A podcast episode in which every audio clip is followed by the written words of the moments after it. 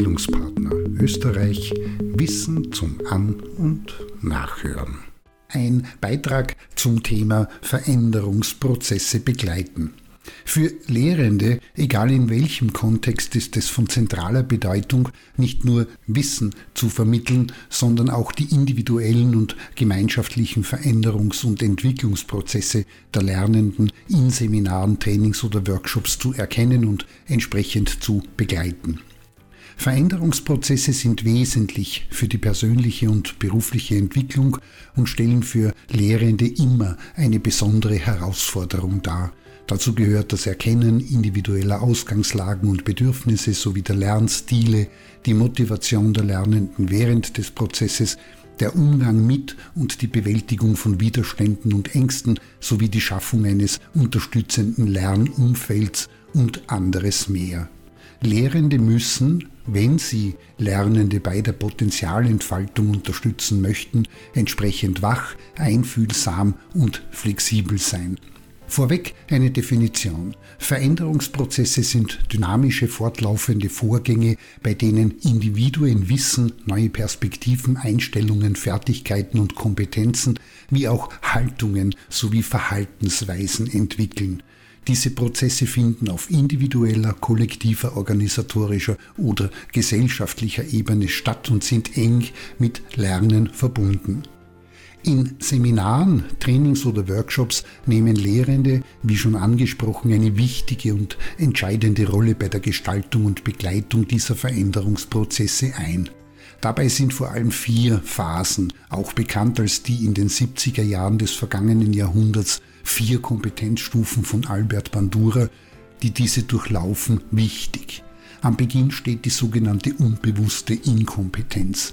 In dieser Phase sind sich die Lernenden ihrer Defizite oder des Bedarfs an neuem Wissen, Fertigkeiten oder und Kompetenzen sowie Veränderung in diesen Bereichen nicht bewusst. Lehrende müssen in dieser Phase den Status der Lernenden erkennen, den Bedarf an notwendiger Veränderung aufzeigen können und das Bewusstsein für mögliche neue Wissens- und Entwicklungsbereiche schaffen.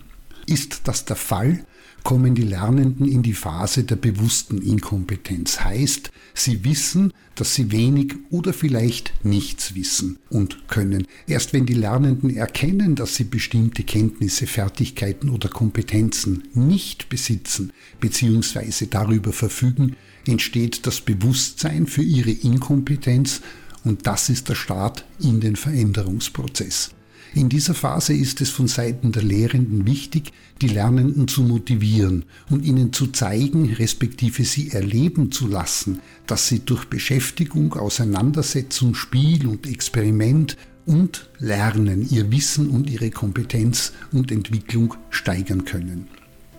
In der daraus erwachsenden dritten Phase, die der bewussten Kompetenz, verfügen die Lernenden über neue Kenntnisse, Fertigkeiten und Kompetenzen und können diese auch entsprechend bewusst einsetzen und zur Anwendung bringen.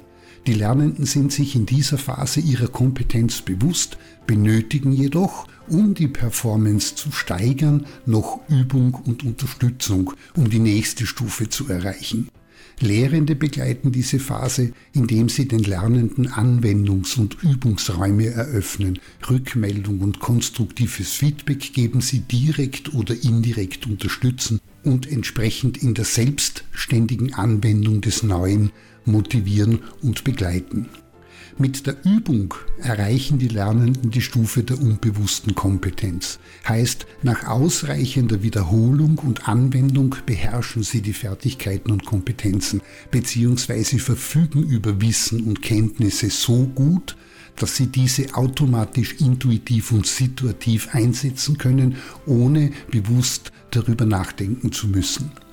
In dieser Phase müssen Lehrende die Lernenden ermutigen, ihr Wissen und ihre Fertigkeiten und Kompetenzen weiterhin zu pflegen, zu vertiefen und zu erweitern, um eine kontinuierliche Entwicklung aufrechtzuerhalten.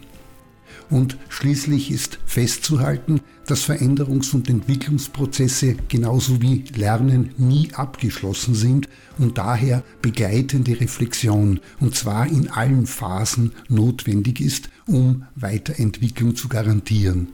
In diesem Bereich reflektieren die Lernenden ihre Erfahrungen und Fortschritte in der jeweiligen Phase, entwickeln immer neue Wege und Strategien und setzen sich neue Ziele für ihre nächsten Entwicklungsschritte.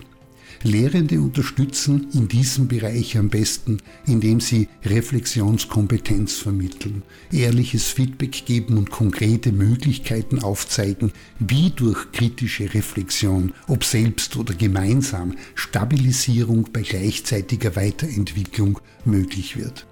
In diesem Sinne immer darauf achten, Wissensvermittlung ist nur ein Teil und der sehr viel wichtigere in der Pädagogik ist der der Begleitung und Umwandlung des Wissens in konkrete Kompetenzen bei möglichst hoher Performance.